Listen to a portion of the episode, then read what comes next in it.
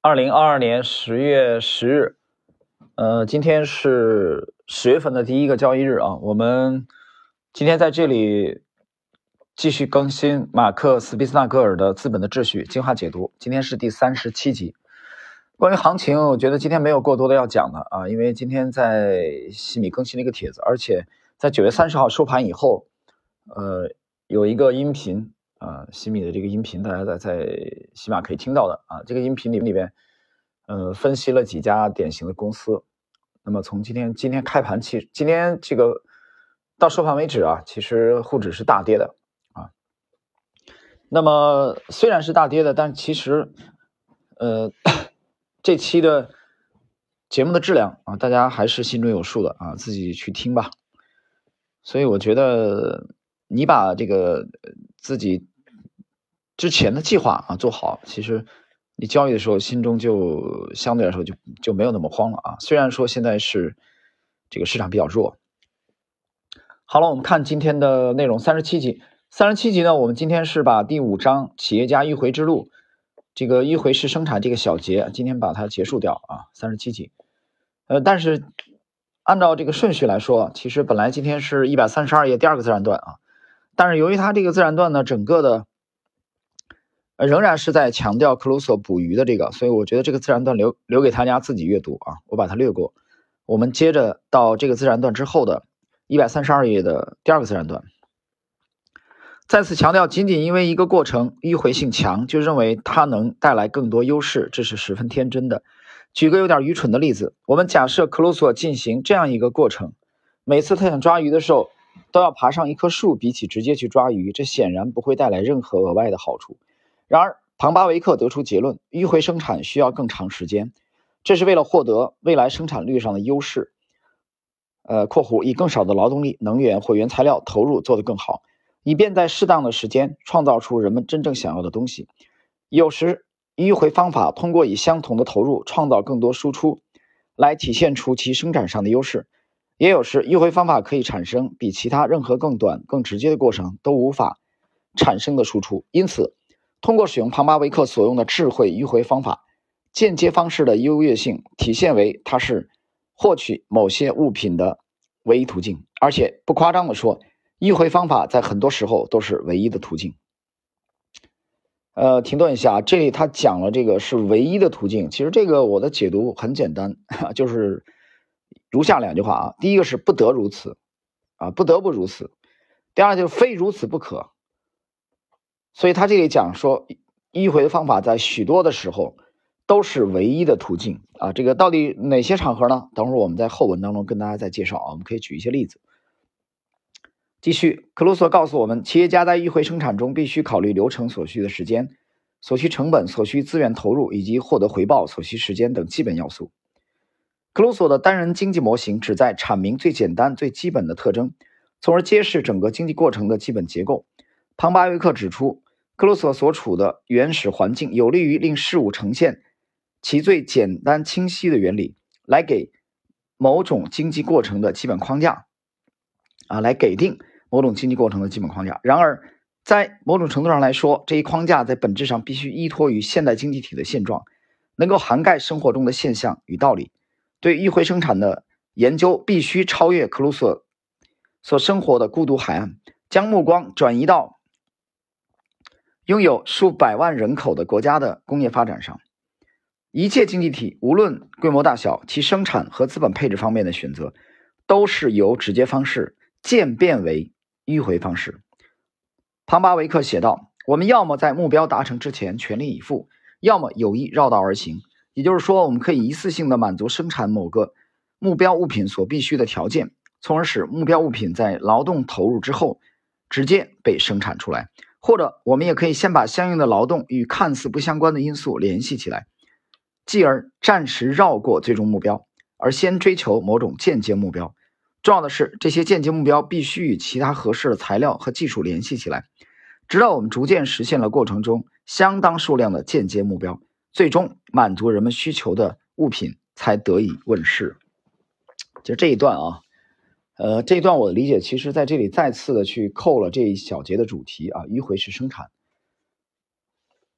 好，接着啊，进入今天的其实呃相对比较精彩的部分啊。当然也其实也就到了这一这个今天这一集的后半段啊。我们来看，接着一百三十四页上方的最上方的第一个自然段，关于战略与目的与目的论过程，从中国的战国时期到欧洲战场，再到企业家和投资者，从未有过比这更清晰、更简明的描述。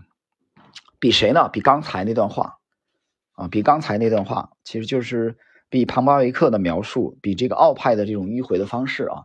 他讲了从中国的战国的啊这种争斗，到欧洲战场，再到企业家和投资者，就是企业生产的领域、投资领域，其实迂回都是一个非常非常重要的一个特点。这里我举个例子吧，他刚才讲了四点啊，就是其实讲了战争，对吧？讲了三点吧。企业家的生产和投资，我们这里再举一个跟战争相关的例子。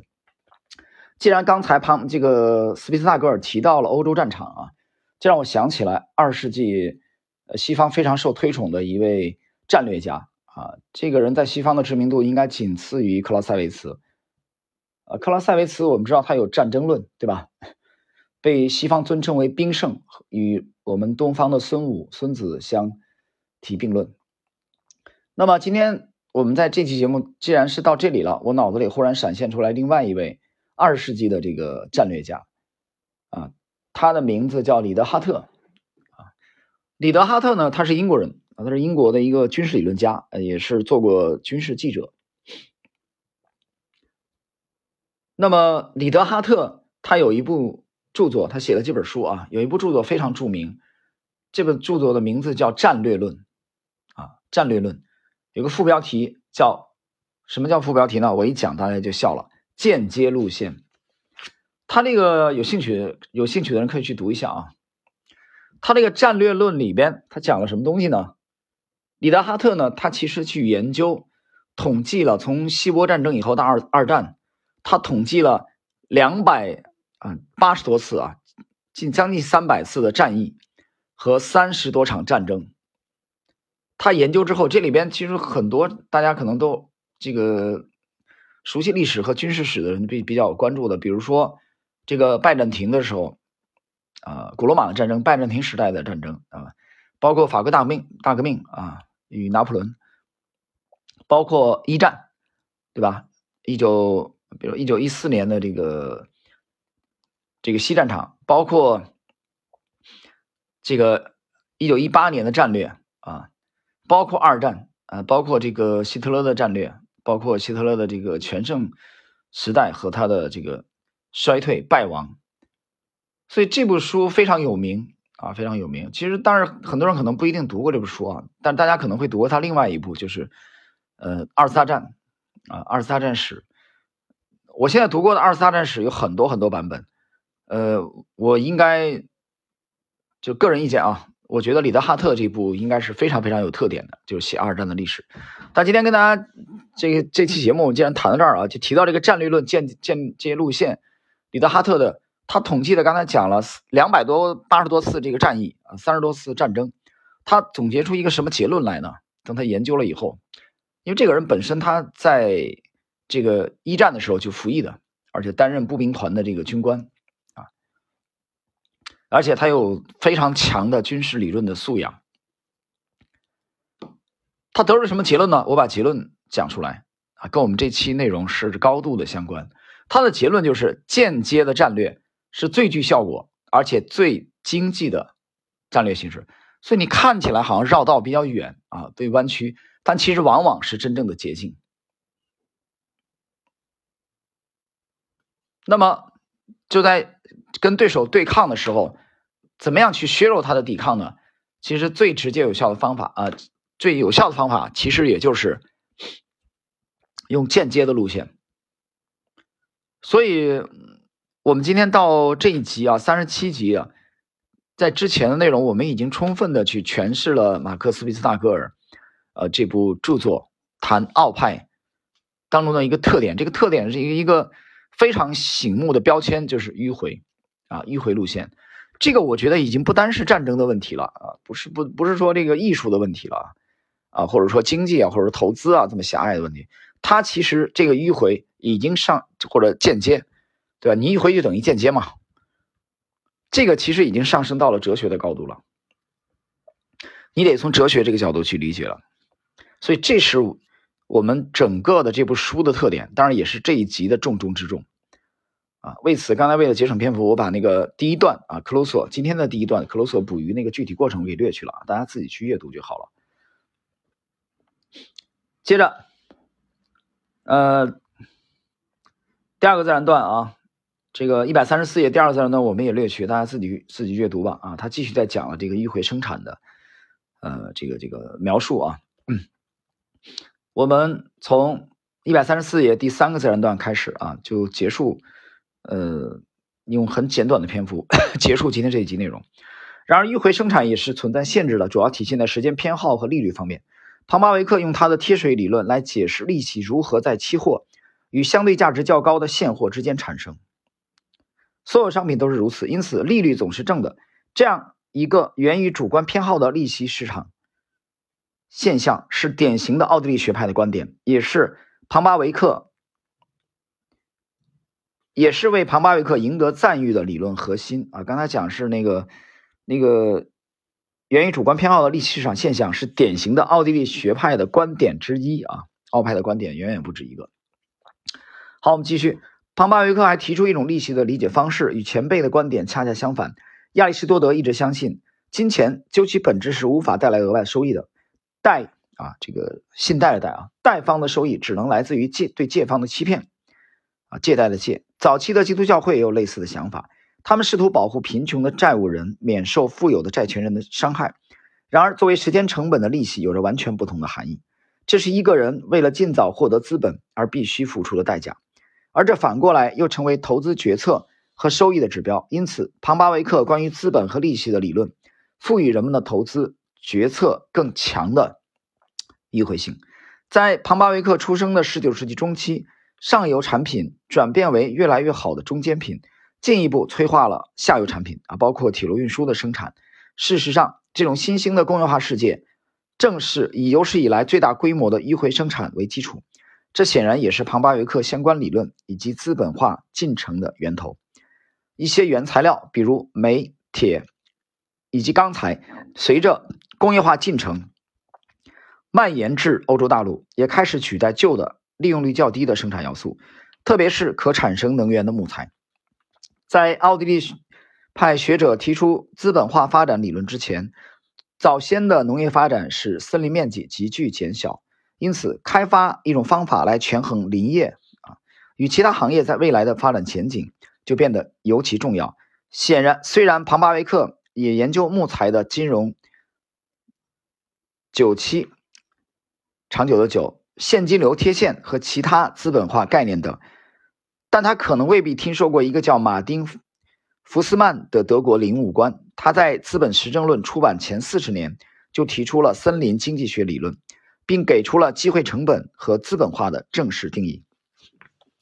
各位，那么由此呢，今天三十七集的内容我们就到这里啊，就是我们用两集三十六、三十七来结束了对本书第五章企业家迂回之路的这个小节。迂回式生产的学习，那么在刚才的最后的这一段的最后的这句话，其实作者为这个下一节内容啊做出了铺垫，就是马丁·福斯曼的森林经济理论的啊这个探讨。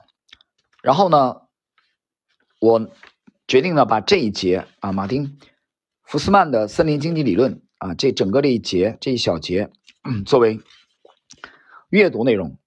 啊，留给大家自己阅读，有兴趣的可以先去阅读一下。然后我们在下一集三十八集呢，开始我们直接去切入企业家迂回之路这一章的这个资本年轮的啊这个小节的学习。所以福斯曼的森林经济理论啊，跟之前的这个呃针叶林一样啊，留给大家自己阅读，因为 我们节奏可能要适当的加快一点啊。